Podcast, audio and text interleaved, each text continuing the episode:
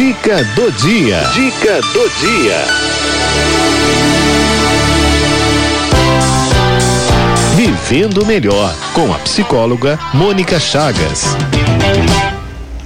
É isso, a dica do dia de hoje traz ela, a psicóloga Mônica Chagas, minha amiga querida, maravilhosa, grande Mônica, né? Todas as quartas-feiras aqui com a gente no nosso programa. E mais uma vez, chegando aqui, né, com essas reflexões incríveis que ela traz para nós. Né, Mônica? Boa tarde, bem-vinda, querida. Olá, boa tarde, querida Cidinha, boa tarde toda a equipe da rádio é, internautas né, da rádio e ouvintes da Rádio 9 de Julho. Que alegria a gente poder estar aqui junto hoje mais uma vez. Né? E hoje a gente continua nosso assunto lá da aposentadoria, né? Afinal é de isso. contas, afinal de contas, é um tempo muito esperado pela gente, às vezes, pela nossa família, e é um tempo onde a gente precisa também se preparar para ele, né? De verdade. Verdade. Né? Uhum, é... então Bora lá, é com você. então, eu fiquei pensando, né? Semana passada a gente falava um pouco sobre prestar atenção uh, naquelas ideias que surgem do nada, né? A gente falava um pouco sobre isso. Então, eu, eu fiquei pensando, eu acho que a gente tem que entender um pouco o nosso processo de desenvolvimento psíquico a partir da visão que o Jung tem da vida, né? Uh, uhum. O Jung, que era um médico suíço, que desenvolveu uma teoria que a gente chama de psicologia analítica, ele tinha o seguinte pensamento, assim, em uma maneira muito simplificada de dizer, claro, porque tem nuances mais profundas. Mas ele dizia o seguinte: nós vemos esta vida para nos tornarmos nós mesmos, né? E essa vida, ela é feita de algumas etapas, de alguns processos. Então, ele diz tá. assim, que a primeira parte da vida, ou seja, a primeira metade da vida, e a gente tem que considerar que quando Jung falava isso, ele falava lá no comecinho do século XX, e aí a expectativa de vida da população era mais baixa do que o que a gente tem hoje, né? Então ele pensava assim, essa primeira metade da vida, algo em torno aí dos 35 anos, alguma coisa assim, e hoje a gente já tem essa expectativa um pouco mais para frente. Mas vale a ideia de estar tá na primeira metade da vida.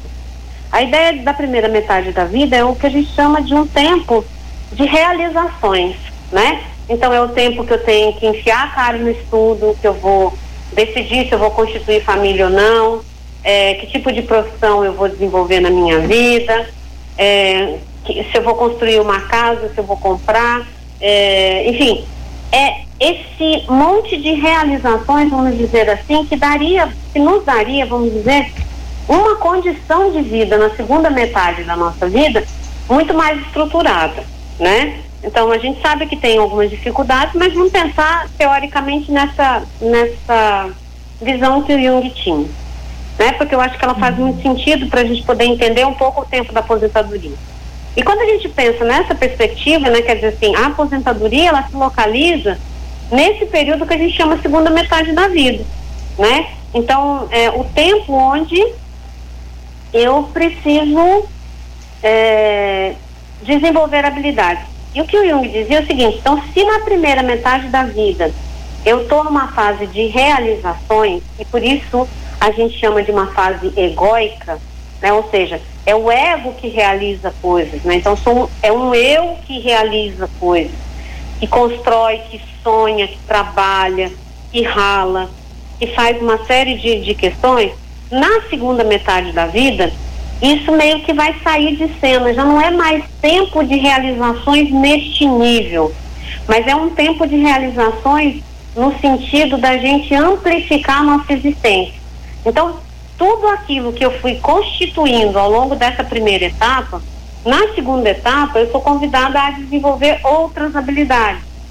Por quê? Porque não dá para a gente imaginar que a gente veio nessa vida para fazer uma única coisa que a gente não tem outras habilidades ou que a gente não possa desenvolver outras competências, né? Uhum. Então isso é parte de da minha autodescoberta, né? E é tão interessante que se a gente for prestar atenção, né, é, é um tempo em que a gente vai ter naturalmente um olhar mais voltado para a dimensão da espiritualidade, né?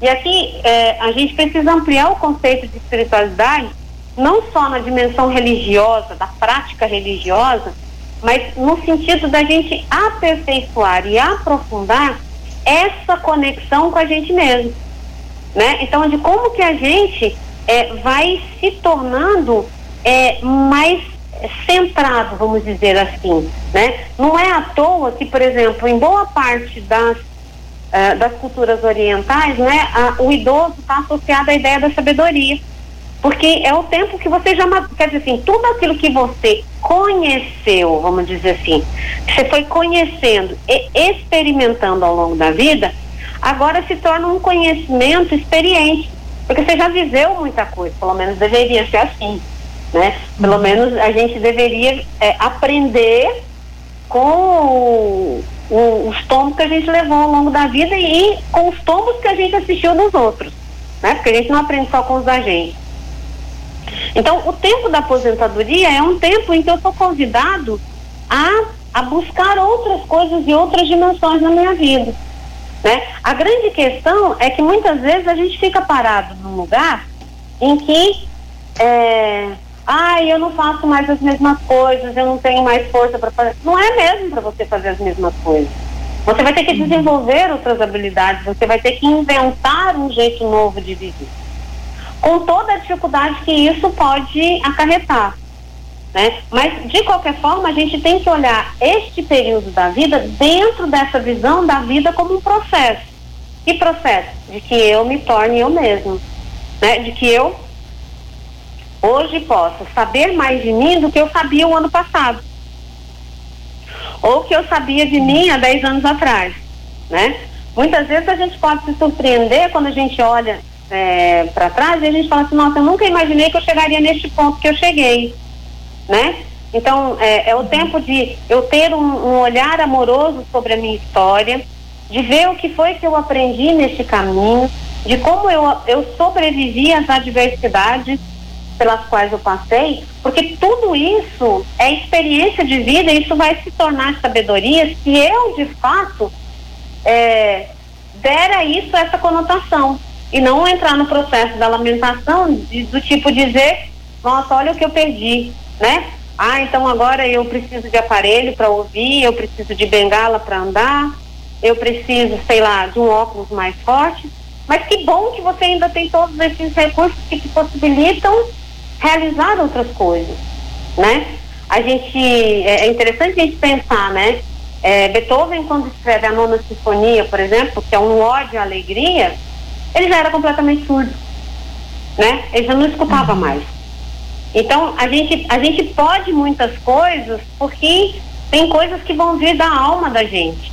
E é a espiritualidade entra nesse ponto como fazendo essa conexão interna para eu poder me ouvir diferente, para eu poder escutar esse chamado que a minha alma faz para que eu me aperfeiçoe, né? Para que eu me torne um ser mais pleno, né, na minha condição humana, mais capaz de lidar, inclusive, com as adversidades e com as diferenças, né?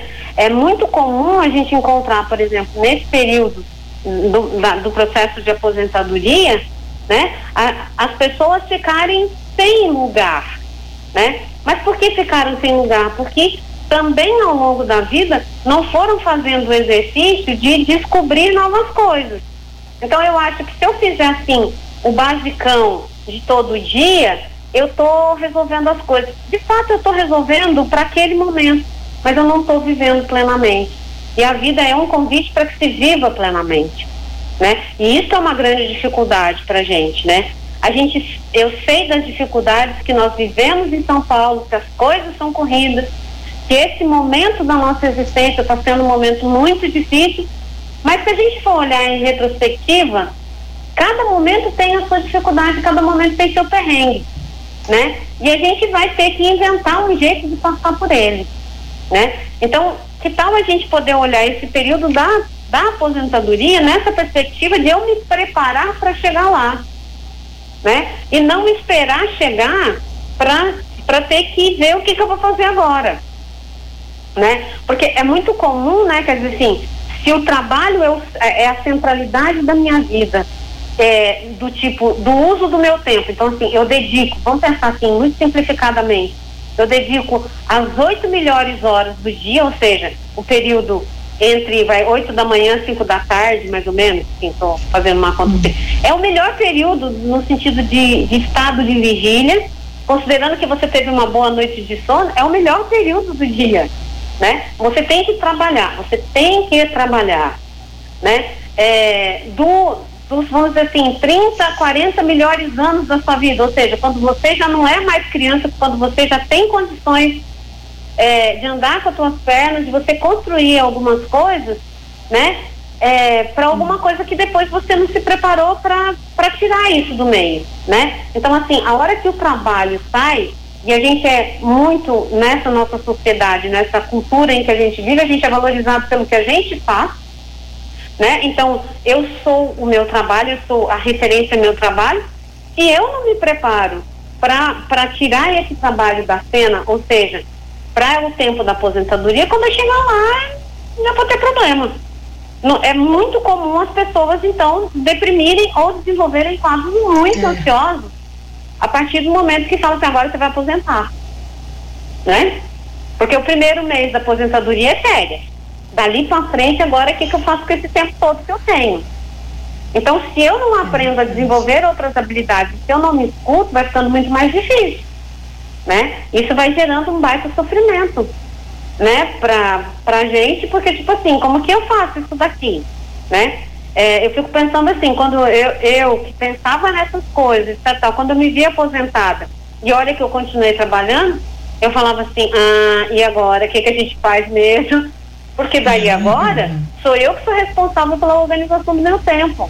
Eu não tenho mais um chefe, eu não tenho um controle externo a mim Vai dizer, Mônica, levanta da cama, Mônica, come agora. Não, Mônica, agora toma banho, agora você tem que ir ali. Agora você... Eu tenho que fazer isso. Eu não tenho mais ninguém é, além de mim para me controlar. Né? Então, assim, o meu grande sonho de administrar a minha agenda passa a ser o meu grande terror, porque daí, assim, se eu faço ou deixo de fazer, a responsabilidade acaba sendo exclusivamente minha. Porque eu não me organizei ou porque eu não prestei atenção no meu tempo né? Então, o tempo de aposentadoria é esse tempo que a gente precisa se preparar para a mudança e a mudança desse paradigma. Eu não sou mais do que eu faço, né? Eu sou o que sou e o que eu faço é uma consequência da, da maneira como eu lido comigo e com as questões que me cercam, né? Do ambiente ao meu redor. Ô, Mônica, você está fazendo eu lembrar do início da pandemia quando a gente de repente ficou em casa e não estava preparado para isso. E ficou todo mundo assustado, assim, sem saber o que fazer, e muitas pessoas entraram em depressão. É mais ou menos isso, né? Só que num, num outro momento. Exatamente, numa outra perspectiva, né? Então, veja, uhum. é assim, é, é, mas, mas aí eu, eu queria ressaltar o seguinte, né? Quer dizer, é verdade, é, é, é muito similar a isso, né? Porque é, o primeiro impacto que a gente tem é do tipo, eu não sei o que fazer com isso. Mas à medida que a gente vai é, vivendo, né, e vai aceitando o desafio, a gente se reinventa. O, a, uhum. a, grande questão é quando, quando a gente se fecha naquele ponto do tipo, ah, não tem jeito mesmo, isso é muito ruim, a gente não pode fazer nada, a gente não sai. Porque daí é um ponto que eu tô com a cara na parede e não tem saída né? É. Então, é, por exemplo, tem algumas pessoas, é, é, é, muito ambíguo esse negócio, né? Eu encontro pessoas que dizem assim, nossa, a pandemia foi maravilhosa porque eu comecei a conversar com os meus filhos, eu comecei a encontrar uhum. meus filhos, porque a gente teve que ficar todo mundo dentro de casa, a gente teve que se ajudar, etc e tal. Aí na, contra, na outra ponta vou encontrar gente que diz assim, ai, porque assim, a gente não pode chegar perto de ninguém, eu, eu não consigo ver meus filhos. Eu assim, mas olha, Hoje, pelo menos, a gente ainda tem um celular que a gente consegue ligar, que a gente consegue fazer chamada de vídeo. Ah, mas não é a mesma coisa. Eu falei, claro que não. É, é claro que não. Mas na uhum. falta de tu, né, vai tu mesmo. Então eu, eu tenho que aproveitar o que eu tenho de recursos de tecnologia. Então, assim, o uso aproveitar da tecnologia. o que eu tenho. É boa essa palavra aí. Né? É, o uso da tecnologia. Ai, a tecnologia é horrível. A, a tecnologia é horrível. Não, a tecnologia é um recurso que a gente precisa aprender a usar, né? Uhum. Que vai nos aproximar uhum. ou distanciar dependendo da maneira como a gente usa, né? É, é muito comum, por exemplo, é, é um tempo o tempo da aposentadoria é um tempo da gente sair da gente para ir ao encontro de outras coisas, né? De, de fazer outros tipos de trabalho, né? Porque não dá para a gente ficar, volto a dizer, não dá para a gente ficar fazendo a mesma coisa forever, né? A gente tem habilidade e capacidade para muito mais que fazer uma coisa só. Então, não é porque você aposenta que acabou o mundo, né? Que né, não vou fazer mais nada, agora morri. Isso. Isso. Né? Então, assim, eu vou ter que desenvolver outras habilidades. Se a gente pensasse assim numa. É, a gente é um. Se a gente pensar assim, ó, a gente é um ser biopsicossocial e espiritual, essas quatro é, facetas da nossa existência, elas têm que crescer igualmente. Senão a gente vai ser meio torto, né? A gente vai ser capenga. Pensa num banco que tem quatro pernas e cada um é de um tamanho. Como é que esse banco fica? Um banco, uma cadeira, o que seja, né? Então a gente tem que assim, tem que estar mais ou menos desenvolvendo todas essas coisas ali, não vou dizer igualmente, mas assim, mais ou menos próximo. Porque senão o negócio desanda. Né? Se eu não cuido do aspecto emocional da minha vida, das minhas relações, eu vou ter problemas, inclusive fisiológicos, eu vou ter problema espiritual, eu vou ter outros tipos de problema. E assim sucessivamente, cada um desses lados da vida. Então, se eu não cultivar a vida nessa totalidade, nessa plenitude, eu de fato vou ter problema. Só que não dá para a gente fazer, decidir viver isso quando eu aposentar. Eu vou ter que preparar essa vivência antes da aposentadoria. Ou seja, eu vou ter que desenvolver um novo estilo de viver, uma nova atitude diante da vida. Como que eu, eu passo a olhar a minha vida como possibilidade, não como limitação. Ô, Mônica, né? e quando Oi. essa aposentadoria acontece de uma hora para outra, quando a gente nem planejou, que é assim o caso da Ivete Barreto, ó. Ela está dizendo aqui, eu chorei muito quando eu me aposentei porque eu tive câncer e foi por uhum. invalidez. Eu achava que quando melhorasse voltaria a trabalhar né, que parece que não foi o que aconteceu. No entanto, né, se a Ivete está dizendo que chorou muito na época, hoje ela é super boa astral, tá, né, sempre pra frente, viagem e tudo e tal.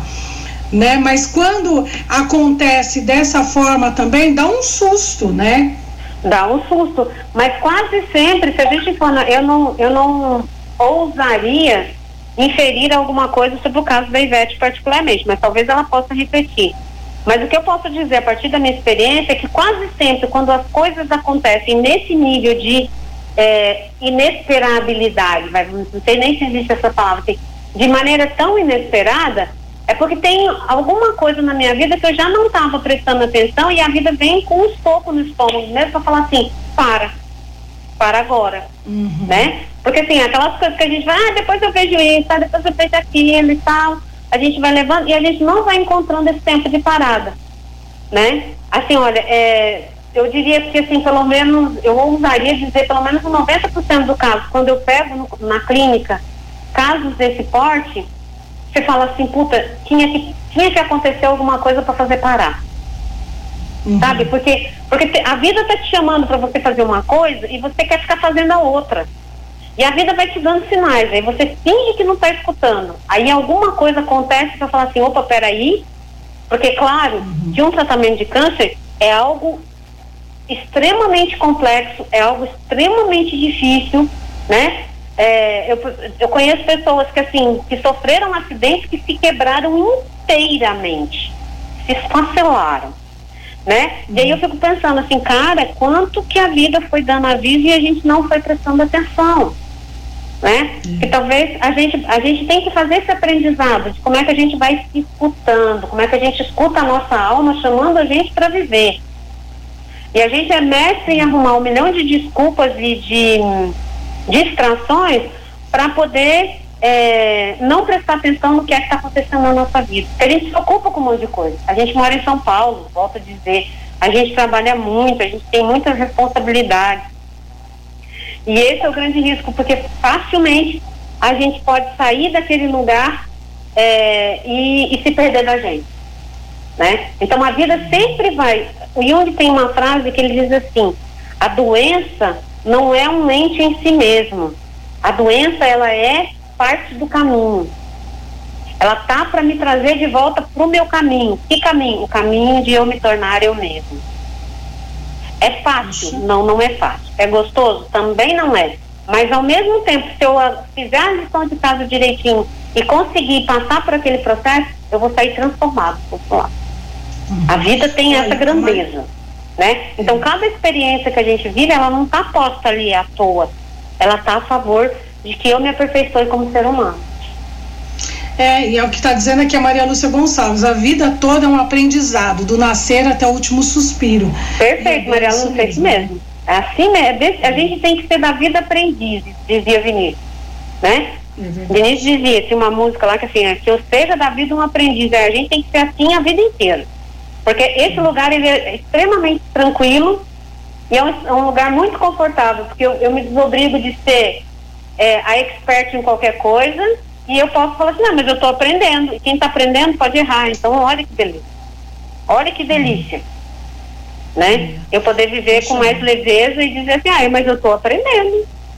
Então eu posso usar algumas coisas. Tem coisa que vai dar certo, tem coisa que pode não dar muito, mas enfim, qualquer coisa é aprendizado nesse tempo. Mônica Chagas, muito obrigada mais uma vez por reflexões tão importantes, né, tão ricas aqui no nosso programa para os ouvintes do Em Família. Deus abençoe você. Me deixa aqui os seus contatos, né, para que o pessoal possa continuar esse bate-papo com você aí depois. Vamos lá, redes sociais, Mônica Rezende Chagas e o WhatsApp 11 95391 1151 né? Certo. é, falando o seguinte, semana que vem a gente vai continuar um pouco, um pouco mais adiante nesse tema, mas a gente vai falar sobre depressão. Né? Então aí depressão. tiver questões que o pessoal possa trazer para a gente poder conversar. Se alguém tiver aí mais alguma sugestão, quiser já deixar perguntas, né? É, exatamente. É, aproveite. Programa tá que é feito para vocês. Estão falando aqui, ah, mas já acabou? Já. Mas ela volta semana que vem. É, a semana que vem nós estamos aqui de volta, se Deus quiser. Mônica, né? um beijo grande para você, viu, amada? Beijo grande para vocês, boa semana.